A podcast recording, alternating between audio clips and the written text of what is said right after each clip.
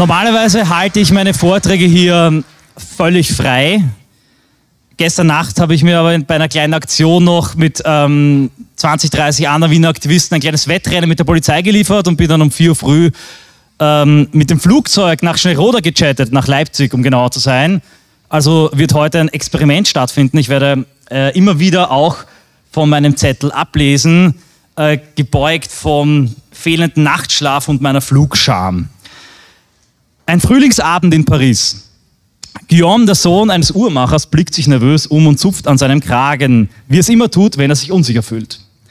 Es ist seine erste Übernahme. Er befindet sich im Palais Royal, einem zentralen Ort in Paris, das sich in einen großen Marktplatz verwandelt hat. In der Galerie de Bois, also dem, der Holzgalerie, einem gewaltigen hölzernen Einkaufszentrum, reiht sich ein Geschäft an das andere. Imbissbuden, Hutläden, Porträtmaler, sogar Bordelle gibt es hier. Tag und Nacht ist Betrieb. Im Gewimmel kann man sich gut verstecken. Das Palais Royal gehört außerdem dem Herzog von Orléans, einem Freund der Revolution. Guillaume erwartet eine Lieferung. Ein Boot aus dem Ausland wird ihm heute Abend einen Packen Libelles übertragen. Das heißt, wenn alles klappt. Jede Woche werden mindestens 15 Boten von den Wachen geschnappt. Was mit denen passiert, will sich Guillaume lieber nicht vorstellen. Er lehnt wie ausgemacht an der hölzernen Palisade des Geschäftslokals Numero 164. Die Nummer ist bekannt, hier betreibt Dame Jolie ein stadtbekanntes Bordell. Lange vor der Revolution setzte ein Prozess der Degeneration und Dekadenz in Frankreich ein. Die Spitzen der Gesellschaft fanden sich in Nummer 164 ein, um sich an den Fil de Choix zu vergnügen. Daher verzichtet man im Umkreis gerne auf Überwachung. Diese Dekadenz wurde zur Waffe. Guillaume weiß das und erwartet auf eine Lieferung neuer Munition. Wo ist das Pferderennen? fragt ein braungebrannter, schmieriger Bursche mit nervös hin und her huschendem Blick. Das Codewort. Guillaume antwortet mit einem abgemachten bizarren Satz. Es findet heute im Weinberg statt. Der Junge drückt ihm darauf ein braunes, raschelndes Paket in die Hand. In ihm tausend Stück frisch gedruckte Flugschriften aus England. Eine kleine Einleitungsszene. Die Libelles waren kleine, oft nur vierseitige Flugschriften, die vor der Revolution in den Jahren davor Frankreich, die Gesellschaft, insbesondere Paris überschwemmten. In ihnen befanden sich Fake News, Hetze, Pornografie und vor allem Pornografie. Explizite Darstellungen des Klerus, des Königs und immer wieder der Königin Marie Antoinette, das beliebteste Ziel dieser Libelles. Die Königin erschien darin als mannstolle Nymphomanin. Ihr wurden Inzucht und Homosexualität vorgeworfen ich zitiere, die Geschlechtsteile ihrer Liebhaber reichen aneinandergereiht von Paris bis Versailles. Diese Libelles wurden zum Werkzeug einer einzigartigen historischen Verleumdungskampagne, wie sie der Historiker Robert Darnton nennt. Und die Masse an Libelles, die im Ausland gedruckt wurden, waren für die Monarchie schlicht nicht zu bändigen. Man konnte die Boten herausfischen, zum Teil hat man Druckereien ausgehoben. Es gibt auch die Thesen, dass ähm, England diese Druckerei, diese, diesen Druck finanziert hat und das führte zu dem, was äh, die Historiker heute die These der Desakralisation nennen, also der Entweihung und der Entehrung, denn erst musste die Idee der Monarchie und die Idee der äh, Gottauserwählte des Monarchen im Volk, im breiten Volk zerstört werden, sodass es, wie Benedikt Kaiser das beschrieben hat, auch wirklich im Rahmen einer Wirtschaftskrise für eine geistige revolutionäre große Wende bereit war. Die tatsächliche Revolution war, und das sagt auch Hannah Arendt, nach dieser metapolitischen Operation nur noch Makulatur. Die Monarchie ertrank unter anderem in einer Flut von Pornoheftchen. Diese Libelles waren nicht nur eine neue niederträchtige Taktik, äh, sie waren, und das ist Kern des kommenden Vortrags von mir, Träger und Agent einer technischen äh, Disruption. Sie waren in dieser Masse Möglichkeit einer technologischen relativen Neuerung, nämlich neuer Druckmöglichkeiten. Wenn wir an technischen Fortschritt und seine Auswirkungen auf Waffentechnologie denken, dann denken wir an die Armbrust, die den Bogen ablöst, die Musketen, die zum Ende des Rittertums führen, Artillerie und MG, die die Soldaten zum Grabenkampf zwingen und zum Verschwinden der schönen Uniformen führen. Die Atombombe, die schließlich ein Gleichgewicht des Schreckens erschafft. Was aus dem Blick gerät, das ist die Auswirkung der Steigerung der technischen Möglichkeiten auf die Kommunikation. Wenn Technik in ihrem Wesen die Steigerung von Berechenbarkeit ist, damit Machbarkeit und Effizienz, dann bedeutet das für die Kommunikation eine Steigerung von Ausstoß, Reichweite, Frequenz, Intensität und vor allem auch durch die technologische Möglichkeit eine Dezentralisierung der Kommunikationszentren. Die Libelle ist tausendfach billig gedruckt und noch billiger erstellt, machten die Verbreitung von Propaganda leicht. Im alten Rom, im Mittelalter braucht es noch gut geschulte Aufwiegler, die überall auf den Marktplätzen das Volk ähm, mit bestimmten Ideen, mit Begriffen und Schmähungen ähm, prägten. Mit den Flugschriften konnten die Viren sehr leicht in ganze Gesellschaften eingeschleust werden. Ein Gedanke ist wie ein Virus, resistent, hoch ansteckend und die kleinste Saat eines Gedankens kann wachsen. Er kann dich aufbauen oder zerstören. Wer kennt das Zitat und weiß, wo es ist? Exakt. Ein Beweis der These des Alltagsverstands meines Vorredners. Was haben diese Schmuddelbildchen nun mit der Monarchie zu tun? Ich brauche hier Gott sei Dank nicht mehr auf die Metapolitik weiter eingehen. Das hat Benedikt Kaiser im Vortrag vor mir schon gemacht.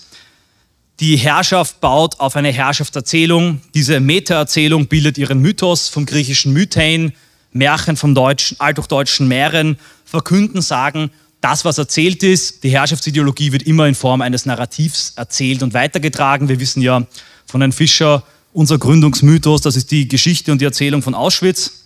Und wie Althusser sagt, die herrschende Ideologie wird ein, eine Partitur im Konzert der ideologischen Staatsapparate für die gesamte Gesellschaft.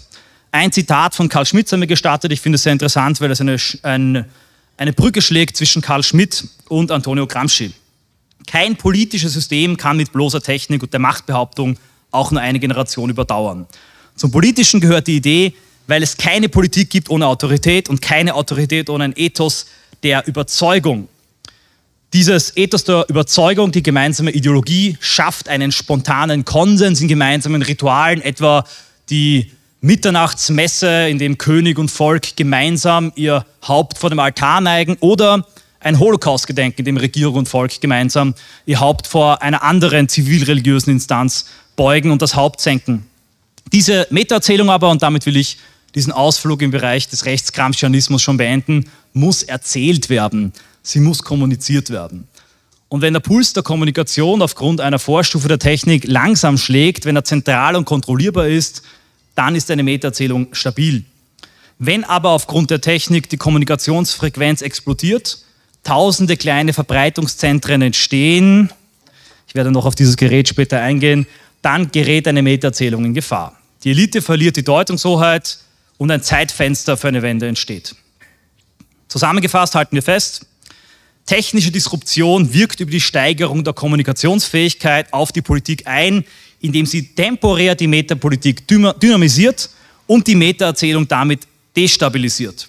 Eine technische Neuerung kann also in einem Zeitfenster, bis die Elite sich angepasst hat, einer bis dato unterlegenen Opposition eine Waffe in die Hand geben, um der Herrschaft ihre Säulen wegzuschlagen. Wir gehen in die Zukunft aus dem Jahr äh, 1789 und zwar genau 243 Jahre. Ein junger Mann bringt sein Smartphone in Stellung. Vor ihm baut sich ein stattlicher Sachse mittleren Alters auf. Sie befinden sich auf dem Grundstück einer Bekannten irgendwo in Deutschland. Der junge Mann ist aufgeregt. Das ist seine Chance, das ist der Moment der Bewährung. Stundenlang hat er Online-Kurse gesehen. Baulig und Co., er hat sie alle durchgeackert. Wo andere blind waren, sah er eine Lücke. Das rechte Lager hatte die TikTok-Revolution verschlafen. Während inhaltsleere Influencer Millionenreichweiten erzielen, dümpeln gerade AfD-Politiker noch auf Facebook und YouTube vor sich hin.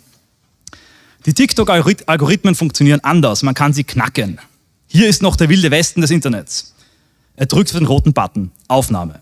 Der stattliche Mann hebt an. Unsere Vorfahren waren keine Verbrecher, wir haben allen Grund, stolz auf unser Land zu sein.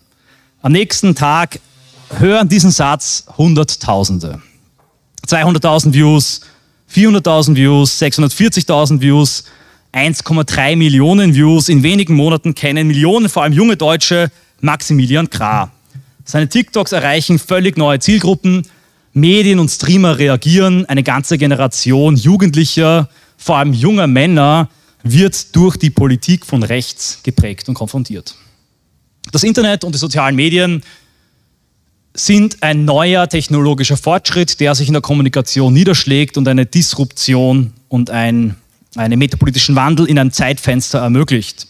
Das Internet als kommunikativer Äther, das Handy, das Smartphone als ein portabler Televisor, als die Schnittstelle zwischen uns und dem Cyberspace mit Hochleistungskamera, Mikrofon, Fernseher, Lautsprecher in einem, das übersteigt die disruptive Wirkung der Druckerpresse bei weitem. Jeder wird zum Produzenten, vom Konsumenten zum Produzenten, Ideen und Slogans in irgendeinem Kinderzimmer von Memes und Edgelords erstanden, können auf einen Schlag Millionen erreichen.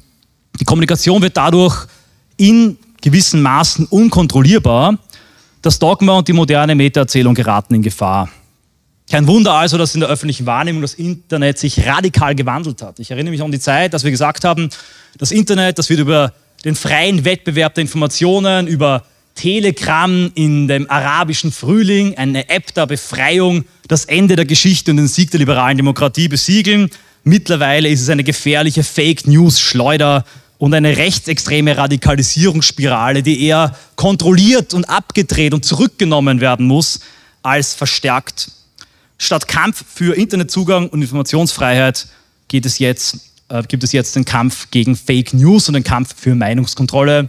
Ihr kennt es, jede dissidente Meinung wird als Hetze markiert und beseitigt. Deplatforming, eine perfide digitale Form der, des Publikationsverbotes, das ist die Reaktion der Elite auf diese Gefahr einer technischen Disruption. Und vor euch steht ein lebendiges Opfer der digitalen Todesstrafe.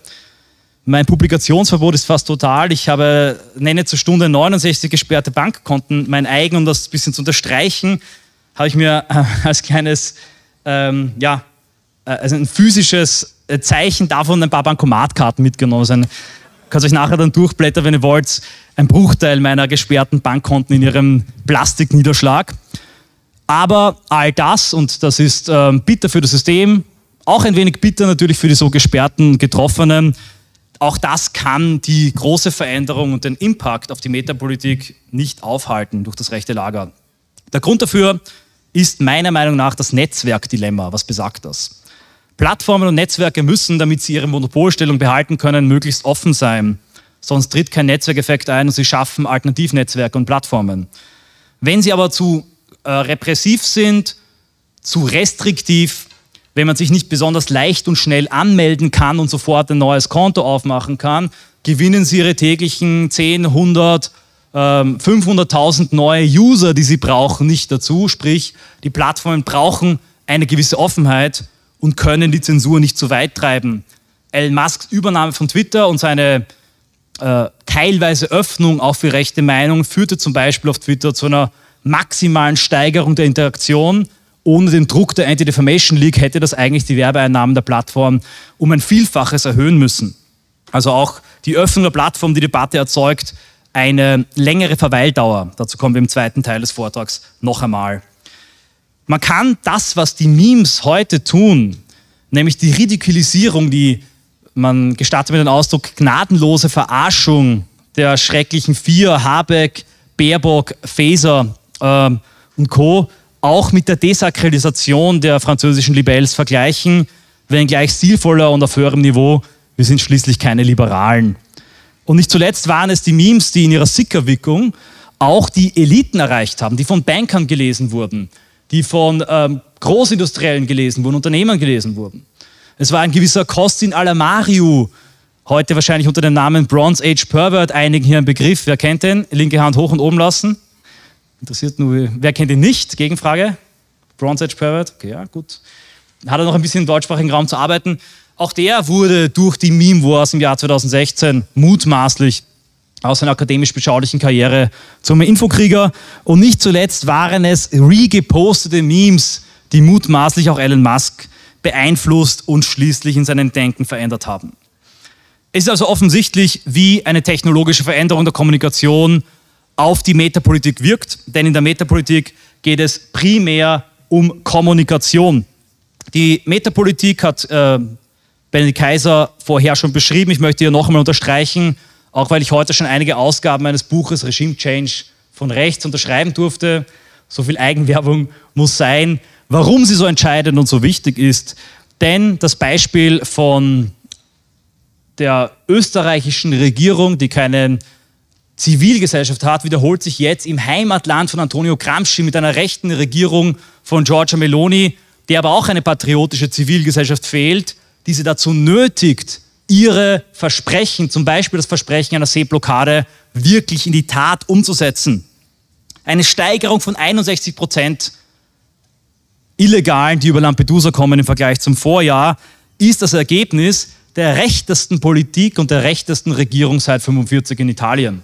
Sprich, dort, wo AfD und FPÖ nach 15, 20 Jahren harter Arbeit der Normalisierung ankommen wollen, nämlich bei einer parlamentarischen absoluten Mehrheit, angeleitet von einer rechten Partei, dort ist Italien jetzt schon, wir sehen nach einem Jahr, was es gebracht hat, ohne Bewegung, ohne Theoriebildung, ohne Aktivismus, nämlich 60 Prozent mehr Illegale, die nach Europa kommen. Um das konkret zu machen, ich präsentiere euch meinen Drei-Schritte-Plan zur demokratischen Erzwingung einer Seeblockade. Ein kleiner metapolitischer Einschub. Ich habe sogar eine, einen ähm, Arbeitstitel dafür, Italiener können sich stehlen. Blocco adesso, hai promesso. Das heißt übersetzt, ähm, jetzt, die Blockade jetzt, du hast es versprochen. Erstens, Aufbau von Strukturen, Social Media aufgebaut, ein Logo wird aufgebaut, Petition, Forderungskatalog, Vernetzung auf Lampedusa vor Ort mit lokalen betroffenen Patrioten. Schritt Nummer zwei, eine Durchbruchsaktion, friedliche symbolische Blockade, Massenaktion an Häfen, Soli-Aktion in ganz Italien, führt zu einem medialen Durchbruch. Drittens, maximaler Druck auf Meloni. Meloni steht vor dem Dilemma, entweder patriotische Proteste mit Gewalt wegräumen zu müssen oder die Forderung der Patrioten umzusetzen, nämlich eine echte Seeblockade äh, statt dieser symbolischen Seeblockade um und durchzusetzen. Vor allem äh, mit Störung von Pressekonferenzen Melonis, mit Übergabe von Petitionen, Unterschriftenlisten könnte man diese Aktionen nicht mehr ignorierbar machen. Ich glaube, dass sich sogar George Meloni darüber freuen würde, denn in ihrem Poker mit der EU könnte sie genau diesen Druck von der Straße als Beleg und Argument dafür nutzen, dass man eine Seeblockade gestatten muss oder vielleicht, weil sie es gemacht hat, als Argument dafür, dass sie nicht anders handeln konnte, um an der Macht zu bleiben. Sprich, das, was in Italien fehlt, ist ebenfalls eine, ähm, eine metapolitische Macht auf der Straße und ich glaube auch eine Nutzung, eine bessere Nutzung der neuen technologischen Kommunikationsmöglichkeiten. Im metapolitischen Kampf geht es primär um Kommunikation. Jede Demo, jedes Banner ist zuletzt immer Kommunikation und existiert in unserem Bewusstsein und damit in der Wirkung nur, wenn es als Video und Post verbreitet wird. Pics or didn't happen. Eine der Grundregeln des Internets. Bilder oder es ist nicht passiert. Die Gesellschaft des Spektakels von De Boer lässt hier grüßen. Die technische Disruption und Kommunikationsrevolution ist der Dreh- und Angelpunkt einer metapolitischen Wende und, das würde ich wirklich behaupten, der Kauf von Twitter durch Elon Musk und die Öffnung von Twitter teilweise für rechts ist wahrscheinlich insgesamt in der Wirkung ein wichtigeres Ereignis weltweit als der Wahlsieg von Donald Trump und wird noch längere und größere Folgen und Konsequenzen haben. Meine Meinung. Meine Frage, wer stimmt dem zu? Wer glaubt, dass der Wahlsieg Donald Trumps wichtiger war als die Übernahme Twitters durch Elon Musk? Okay, wer glaubt das Gegenteil? Ich bin froh, dass meine Meinung, die Mehrheit der Mehrheitsmeinung und dem, sowohl dem Alltagsverstand als auch dem gesunden Menschenverstand in diesem Saal entspricht. Aber das wird natürlich die Zukunft erweisen. Die Krönung allerdings und auch eine, ein starker Beleg für diese These der, technischen Disruption und ihrer Wirkung auf die Metapolitik ist das, was auf X im Moment möglich ist, nämlich rechte Metapolitik on Speed im wahrsten Sinne des Wortes. Der qualitative Sprung der Kommunikationsmöglichkeiten und die Öffnung auf X führte bereits nach wenigen Monaten zu zwei, zwei großartigen, wichtigen metapolitischen Erfolgen. Erstens die Beerdigung des Stolzmonats und zweitens ein Erbe dieser Stolzmonat-Kampagne äh, AfD ja statt AfD nee. Die meisten von euch wissen, wovon ich spreche. Da fasse ich mich kurz. Der Pride Month feierte 2020 bis 2022 auf Twitter fröhliche Urstände. 2023 begrub ihn eine fröhliche Schar patriotischer Trolle mit einer Flut an Stolzmonat-Memes, die nicht abreißen wollte, sodass sogar die Presse und die Öffentlichkeit darauf reagieren musste und man insbesondere über die Einbeziehung von großartigen Mitspielern wie Flair, der uns hier alle politisch radikalisiert hat, ich gestehe es. Man merkt, diese Witze und Referenzen ziehen auch hier äh, in die Öffentlichkeit drängte. Das meiner Meinung nach nahm gerade auch im digitalen Raum vieles vom Effet und von dem Momentum dieser Pride Month Kampagne schlicht und einfach weg. Und für mich muss ich auch sagen, war es auch der Beginn einer Begeisterungsstimmung. Bereits vorher waren die AfD-Umfragewerte hoch, aber so richtig gespürt ähm, und gefühlt habe ich es erst nach der Stolzmonat-Kampagne. Die AfD-Nee-Kampagne zur Hessenwahl war mit Sicherheit von einem sündteuren, professionellen Kreativbüro ausgearbeitet. Innerhalb von wenigen Tagen wurde sie überflutet und überrollt mit ebenfalls einer Masse an viel kreativeren und viel lustigeren AfD-Ja- und AfD-Je-Memes, die natürlich in vielen Bereichen oft ins Absurde gingen und über die Stränge schließen, äh, äh, schossen. Diese Aktionen leben von ihrem Schwarmcharakter und sie leben von FOMA. FOMA statt Pflichtübung, kommt zur Demo, wir brauchen jeden einzelnen Mann, hilf mit, Plakate kleben, wir brauchen dich beim Infostand. Äh, die meisten von euch kennen diese äh, Nachrichten, die meistens genau dann erreichen am Wochenende, wenn man etwas anderes vorhat. Man macht es dann halt doch, aber ein Stolzmonat-Meme zu machen, bei einer Stolzmonat-Aktion mitzumachen, eine andere Ortsgruppe zu übertreffen, da will man dabei sein, man fühlt FOMA, Fear of Missing Out und genau eine Schwarmkampagne, die diesen Effekt und das Gefühl erzeugen kann, übertrifft die ähm, Herrschaftsideologie und schlägt sie mit den modernen neuen technischen Waffen. Denn all das wäre natürlich nicht möglich ohne diese Geräte und ohne das Internet. Alles zu löschen ist keine Option. Das digitale Adbusting hat meiner Meinung nach gerade erst begonnen.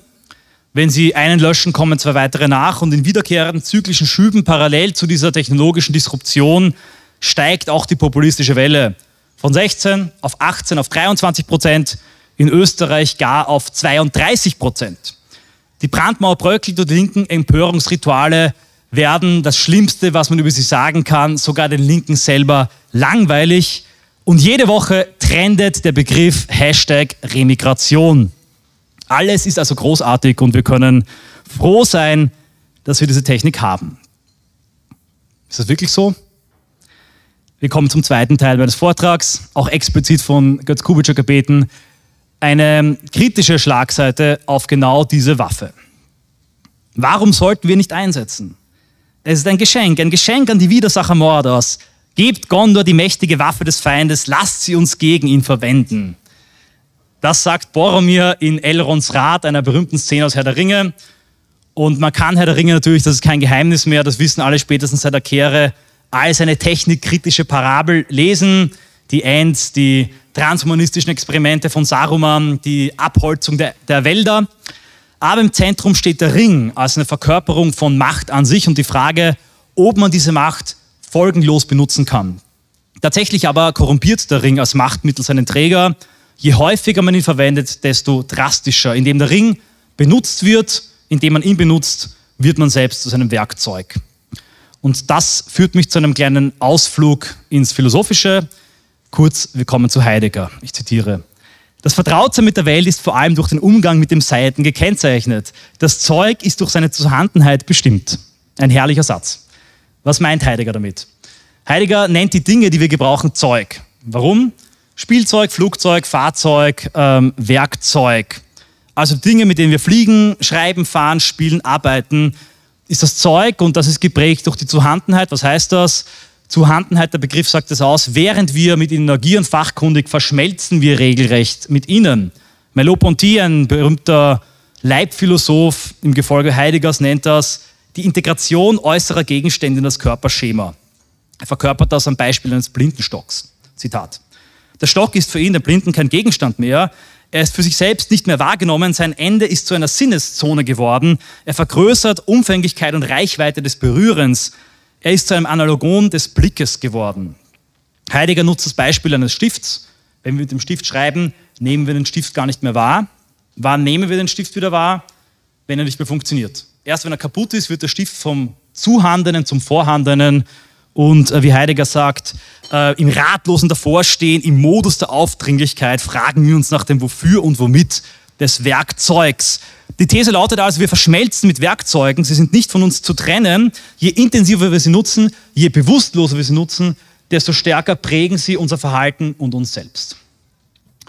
Was Privates, ich wurde vom Benedikt Kaiser darauf angesprochen, dass ich äh, braun gebrannt bin, das stimmt. Ich war im ähm, Sommer eine Zeit lang mit der Familie in Italien beschauliches, schönes Fischerdörfchen, unerschlossen vom Tourismus, weil durch stundenlange mühsame Serpentinenstraßen vom Massentourismus getrennt. Kein McDonalds, kein Starbucks, dafür gute italienische Küche. Iknusa, ein Bier, das ich sehr gerne trinke, kennen vielleicht ein paar von euch. Und es war herrlich und ich konnte so richtig meine Akkus wieder aufladen. Ist jemand von euch was aufgefallen an dieser kurzen äh, Beschreibung meines Urlaubs? Vielen Dank, Martin, hat es natürlich sofort erkannt mit seiner, seiner assoziativen Fähigkeit. Ein Kuraufenthalt als Akkus aufladen, die, das Gehirn als Festplatte. Wir sprechen bereits über unseren Körper, als wäre eine Lithium-Ionen-Batterie und über unser Gehirn, als wäre es ein Computer. Das nennt man auch das Maschinenparadigma, ein Konzept der frühen Neuzeit, insbesondere vorangetrieben von Julien Onfray de la Métrie, der sagte, der menschliche Körper ist eine Maschine, die ihre Federn selbst aufzieht, ein lebendiges Abbild der ewigen Bewegung. Und wie sich die Technosphäre ändert, ändert sich auch das Maschinenparadigma. In der Zeit der Dampfmaschinen sagte man, das Herz sei eine Pumpe.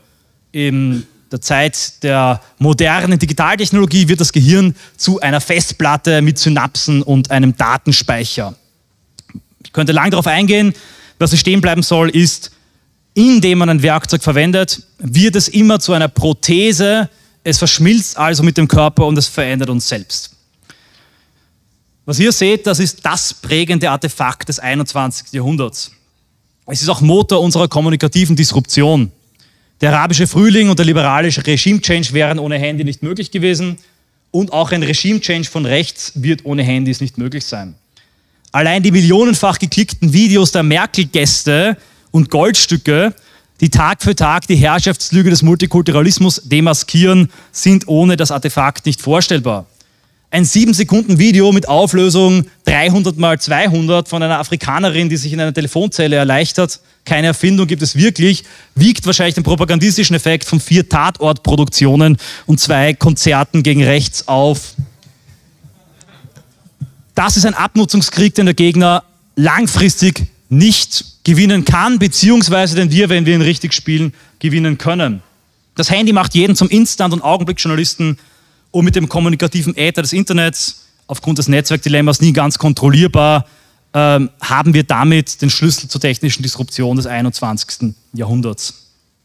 Kein Wunder also, dass Eliten mittlerweile überlegen, mit Digital Service Acts äh, Netzwerke zeitweise während Riots lahmzulegen, damit genau diese Bilder, die ihre Lügen widerlegen, nicht mehr verbreitet werden können. Allerdings je mehr wir es verwenden, und wir verwenden es intensiv, wir müssen es sogar noch intensiver verwenden als der Gegner, weil die Opposition gezwungen ist, Avantgarde zu werden. Wir müssen, sei es Bitcoin, sei es Memes, sei es Telegram, immer die besten Cutting-Edge-Technologien austesten, um einen Vorsprung zu haben. Je mehr wir es verwenden, desto mehr verschmelzen wir mit ihm. Und ein Pionier dieser Verschmelzung war der Informatiker Mark Weiser, der 1991 das Leitbild des Ubiquitous Computing, also Ubicomp, geprägt hat. Sein Traum war, dass alle Computer miteinander vernetzt sind und so einfach und klein integriert sind, dass sie verschwinden. Ich zitiere. The most profound technologies are those that disappear. They weave themselves into the fabric of everyday life until they are indistinguishable from it. Ähm, mit meinem Schwarzenegger-Englisch ein bisschen zerholzter Satz auf Deutsch übersetzt. Die besten Technologien sind jene, die verschwinden. Sie weben sich selber in das, äh, in das Gewebe des Alltagslebens bis sie ununterscheidbar von ihm sind. Mit dem Handy und mit dem Internet ist Ubicomp verwirklicht. Mit der ähm, Apple Vision Pro wird es vielleicht endgültig zu einer Realität von Millionen von Menschen werden. Was macht das mit uns und was macht das mit unserer Lebenswelt? Diese äh, Verwendung des Mobiltelefons. 2007 wurde es eingeführt und hat sich zu einer Massenpandemie und Massensucht entwickelt in einer kurzen Zeit wie sonst kein anderer Gegenstand. Erste Langzeitstudien erahnen Langzeitwirkungen des Werkzeugs. Die Waffe, die wir nutzen im Infokrieg, hat auch einen enormen Rückstoß. Die Aufmerksamkeitsspannen brechen ein, die Konzentrations- und Merkfähigkeit geht zurück, wir verlieren grundlegende Fertigkeiten des Wissenserwerbs, des Denkens und Erinnerns. Und direkt in diese geistige Verkrüppelung, die voranschreitet, tritt das immer besser funktionierende Smartphone als eine Gehirnprothese.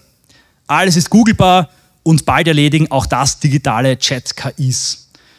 Es ändert auch unser körperliches Verhalten, unseren Habitus. Jeder von euch kennt diese Geste.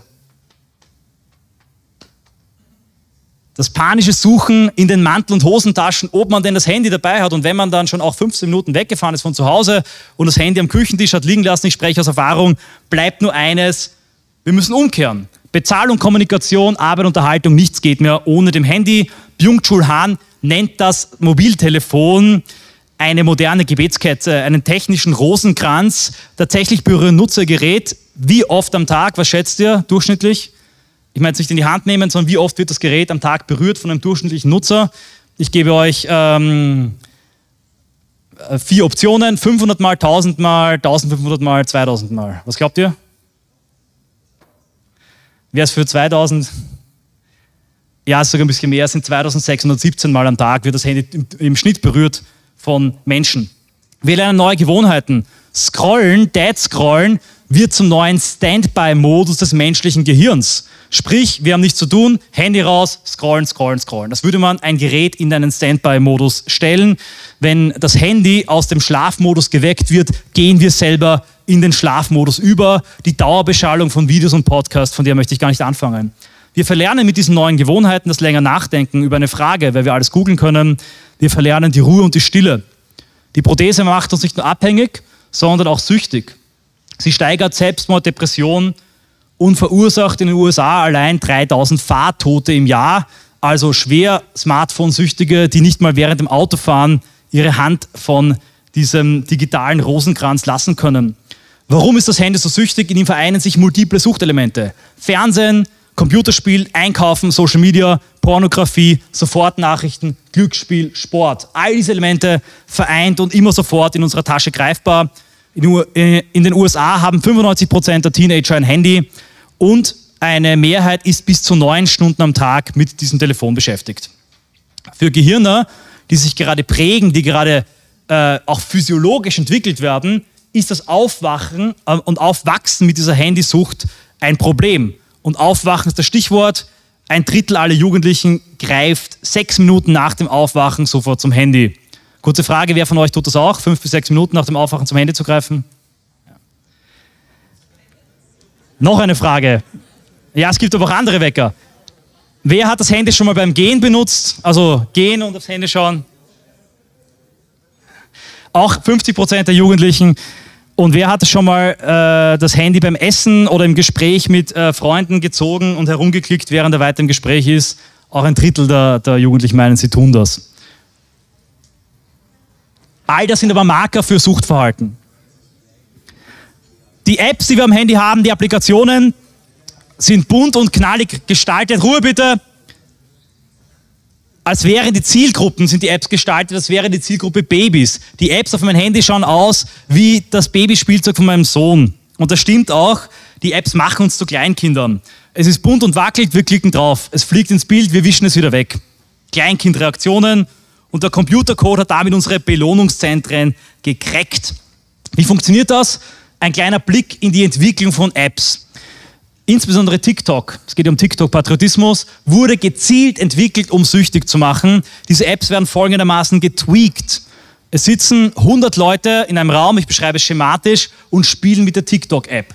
Die Hirnströme von all diesen Leuten werden gemessen und soweit das geht, wird die Dopaminausschüttung gemessen. Bei den zehn Leuten, wo diese Version der App ähm, am meisten Dopamin und äh, Lust- und Suchtreaktion erzeugt, wird diese Version genommen und hundertfach verändert. Kleinigkeiten werden verändert, zum Teil zufällig, zum Teil aus bestimmten Intentionen. Und dann testen wieder 100 Leute genau diese veränderte App. Und dann werden wieder die 10 besten Reaktionen genommen. Diese Apps werden wieder genommen und wieder, wieder 100 Mal verändert. Und wenn man diesen Zyklus wiederholt und wiederholt und wiederholt, hast du am Ende eine perfekte Designerdroge für das Gehirn, der wir in keinster Weise mehr gewachsen sind. Insbesondere das Ausspionieren der Apps der Nutzer führt dazu, dass mittlerweile diese Designerdroge angepasst wird während des Konsums. Stell euch vor, wir hätten eine Droge, die Leute nehmen, die während die Leute die Droge konsumieren, den Konsumenten analysiert und sich in den nächsten Zügen oder Spritzen genau diesem ähm, diesen Metabolismus anpasst. Genau das macht zum Beispiel TikTok.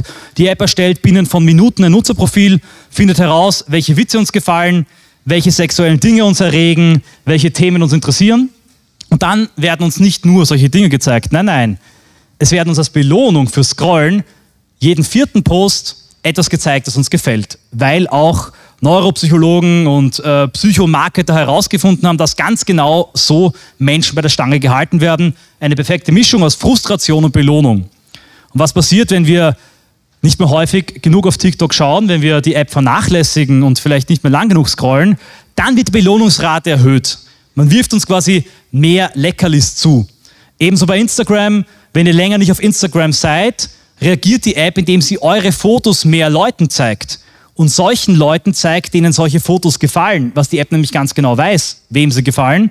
Die Instagram-App könnte wahrscheinlich äh, sofort euren ähm, Schwarm herausfinden, ja, eure perfekte Liebe und ihr nur Fotos von euch zeigen, um eine Ehe zu stiften. Das wäre allerdings geschäftsschädigend für das Modell von Instagram, das nämlich von der Einsamkeit der Menschen profitiert. Sprich, wenn ihr die App vernachlässigt, lockt sie euch ähm, und wird euch gegenüber freundlicher. Wenn ihr sie häufiger benutzt, entzieht sie sich euch, um euch bei der Stange zu halten. Der Effekt auf uns ist Stat-Scrolling und all das kann nicht mehr nur als ein normales Werkzeug bezeichnet werden, das genau wie ein Liebesbrief oder wie ein äh, Funkapparat oder wie ein Morseapparat einfach nur der Kommunikation dient und sie neutral ein bisschen verbessert. Wer so etwas sagt, der hat den Schuss nicht gehört. Die Verschmelzung mit dem Handy, die Auswirkungen des Smartphones und Social Media auf unsere Gesellschaft sind katastrophal und führen zu einem ständigen Rennen nach unten, einer krassen Unterbietung. Das Medium, das perforiert, es imprägniert die Message, die Botschaft durch die Verkürzung der, äh, Aufmerksamkeitsspannung von uns muss alles kürzer und schneller und radikaler werden. 2013 hatte ein Hashtag auf Twitter im Schnitt 17,5 Stunden in der Top 50 Liste. 2016 sind es nur noch 11,9. Tendenz ist fallend. Aufgrund der drohenden Wegklickrate muss alles kurz sein und knallen. TikTok-Videos wenn Erik Ahrens hier wäre, könnte uns das kurz erklären, müssen in der allerersten Sekunde sofort die Aufmerksamkeit fesseln und mittlerweile müssen sie auch alle fünf Sekunden einen visuellen optischen Reiz bringen. Jemand, der schnipst, jemand, der so macht, der sich herumdreht, etwas, das reinfliegt, irgendetwas, das verhindert, dass äh, die aufkeimende Langweile euch zum Wegklicken bringt. Dadurch entstehen narrative Loops einer erzählerischen Achterbahn. Es braucht ständig Schockmomente und Trigger, die die Menschen mit der Aufmerksamkeitsspanne eines Goldfisches bei der Stange halten. Ein Meister dieser narrativen Loops und dieses Erzählens und der Struktur ist zum Beispiel Andrew Tate, der in seinen Videos tatsächlich auch Technik der Hypnose anwendet, plötzlich auf einmal die Stimme hebt, irgendwelche Fragen in den Raum stellt, die Augen aufreißt, krasse Mimik und Gestik verwendet. Das erzeugt auch nach Untersuchungen eine DDoS-Attacke auf dein Bewusstsein, eine Überflutung mit Reizen, die beim Menschen das logische Denken ausschaltet. Und ihr merkt schon, worauf ich hinaus möchte. All das sind natürlich Techniken, die auch in der Politik angewandt werden können und müssen, wenn man effektiv Massen und virale Massen erreichen möchte. Aufgrund des Zeitdrucks erspare ich euch jetzt die Auswirkung des Handys und Social Medias auf die Sexualität und die Liebe. Der Begriff der Incels und ähm, die Problematik der Hypergamie ist den meisten Leuten hier ohnehin ein Begriff. Ich verweise nur auf das kommende Apple Vision Pro, das wahrscheinlich das ähm, Handy als Artefakt des 21. Jahrhunderts ablösen könnte in den nächsten 10 bis 15 Jahren. Äh, die endgültige Flucht von Millionen von Menschen, deren Leben sich großteils in digitalen Räumen abspielt, in diese Welt, die vollkommene Immersion, das ist der Transhumanismus, der bereits jetzt stattfindet und was diese Handys mit uns machen, ist, sie bereiten uns vor in einem großen, gigantischen, experimentellen Bootcamp darauf, irgendwann uns die Chips einzupflanzen oder die Apple Visions Pros aufzusetzen, wenn wir nach Hause kommen. Transhumanismus findet also bereits hier und jetzt statt, nicht als biologische Aufrüstung, sondern als Immersion. Wer im Wettrennen nach unten um Reichweite nicht mitmacht, in der Verknappung und Verkürzung der Inhalte, bleibt übrig und geht unter, politisch wie wirtschaftlich. Indem wir aber mitmachen, normalisieren, profitieren wir von und befördern wir auch die Pandemie der Internet- und Social-Media-Sucht und die Universalprothese namens Smartphone. Ich habe mich lange dagegen gewehrt und wie Martin Lichtmes ein sogenanntes Dumpphone, also ein Nokia-Klotz verwendet, aber irgendwann war es dann unumgänglich im politischen Kampf und äh, mittlerweile habe ich diese ähm, Keule im Infokrieg auch. Das Prinzip der Desakralisation also in der mittelalterlichen Welt durch Pornoflugschriften vollzieht sich heute in der Entzauberung von Multikulti-Mythen durch virale Memes. Der Unterschied ist zwar, dass wir eine andere inhaltliche Stoßrichtung haben, eine andere Anforderung an uns selbst, aber Inhalt und Botschaft, und das ist die, der zentrale Kern meines zweiten kritischen Teils meines Vortrags, können ab einem gewissen Punkt nicht mehr voneinander getrennt werden. Wenn nämlich Technik und Biologie, Werkzeug und Lebewesen miteinander verschmelzen, ist es nicht mehr möglich, einfach die eigenen Inhalte und Ideen neutral vom Medium und von den Verbreitungsmechanismen zu trennen. Es war relativ leicht zu argumentieren, dass Rechte auch Flugzettel, Schalmeien, Radio, Internet, Handys und TikTok nutzen müssen. Aber was wäre unsere Antwort, ähm, wenn das Apple Vision Pro oder gar ein implantierter Mikrochip so ein Allgemeingut geworden ist, dass man ihn nutzen muss, um noch teilnehmen zu können am politischen Alltag? Anders gefragt, Herr Kubitschek, würden Sie sich eine Apple Vision Pro aufsetzen, diese Brille von Apple, um an einer digitalen Demonstration teilzunehmen, bei der 150.000 Leute zusehen?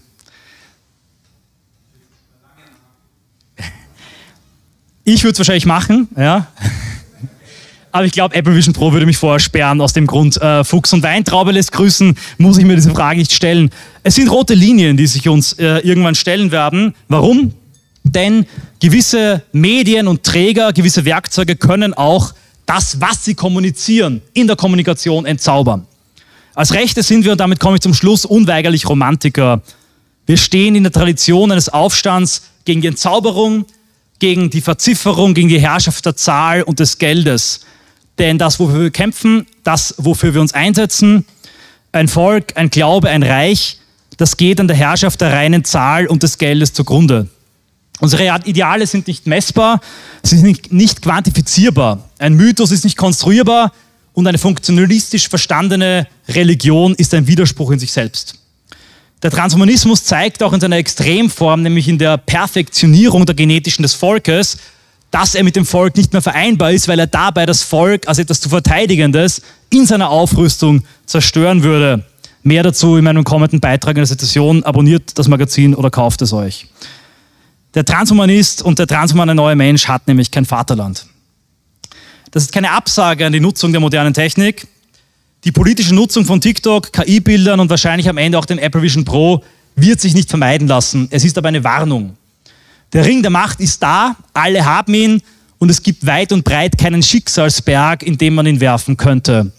Unsere Gegner nutzen ihn, also müssen wir ihn wohl oder übel auch nutzen. Aber wir dürfen dabei niemals, gefessen, äh, niemals vergessen, dass wir ihn tragen, wenn wir ihn tragen und dass ihn einzusetzen gefährlich ist und uns selber verändert.